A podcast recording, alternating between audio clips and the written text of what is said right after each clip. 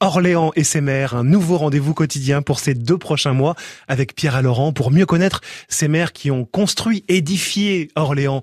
Bonjour Pierre Laurent. Bonjour Sébastien. Aujourd'hui, Larry Mérich, Jean-Pierre Sueur, le bâtisseur. Voilà.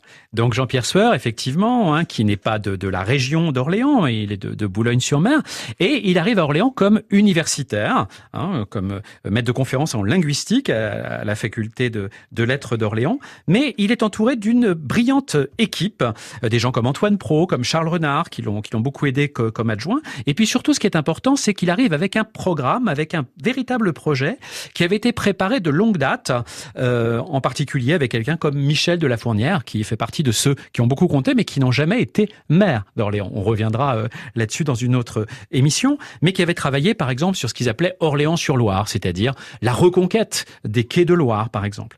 Et Jean-Pierre Sueur a, a, beaucoup publié aussi hein, sur l'urbanisme. Il a beaucoup travaillé sur les questions, euh, par exemple, dans un ouvrage qui s'appelait Demain la ville ou Aimez-vous Orléans. Voilà.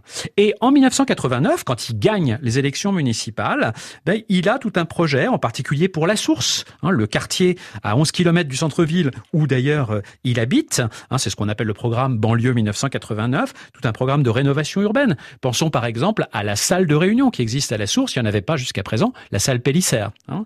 Et puis, il a l'idée surtout d'équiper la capitale régionale avec toute une série d'équipements. Donc la médiathèque, on pense à quoi Au Zénith également Voilà, la médiathèque, le Zénith, l'avenue Jean Zay, bien sûr, la faculté des lettres aussi, hein, parce que les, les, les plus anciens étudiants de, de l'université l'université d'Orléans se souviennent qu'il y avait bah, des, des, sortes de baraquements provisoires, hein, très longtemps, euh, euh, voilà, au lieu de, de la belle faculté de lettres que nous connaissons aujourd'hui. Et puis, il y a toute une action également économique que mène Jean-Pierre Sueur. Hein. Euh, c'est le moment où Orléans a été très dynamique, beaucoup de création d'emplois, beaucoup d'arrivées d'entreprises, et en bonne intelligence avec un président du Conseil général, on dirait départemental aujourd'hui, qui est pourtant pas de son bord politique, Kléber Maléco à l'époque, et on se souvient qu'ils vont par exemple au Japon, etc., pour attirer des entreprises euh, dans l'Orléanais. Et puis Jean-Pierre Sueur, c'est sa double casquette, a aussi une activité nationale puisqu'il est à ce moment-là secrétaire d'État aux collectivités Et aujourd'hui, sénateur 1989-2001. Voilà pour les deux mandats de Jean-Pierre Sueur.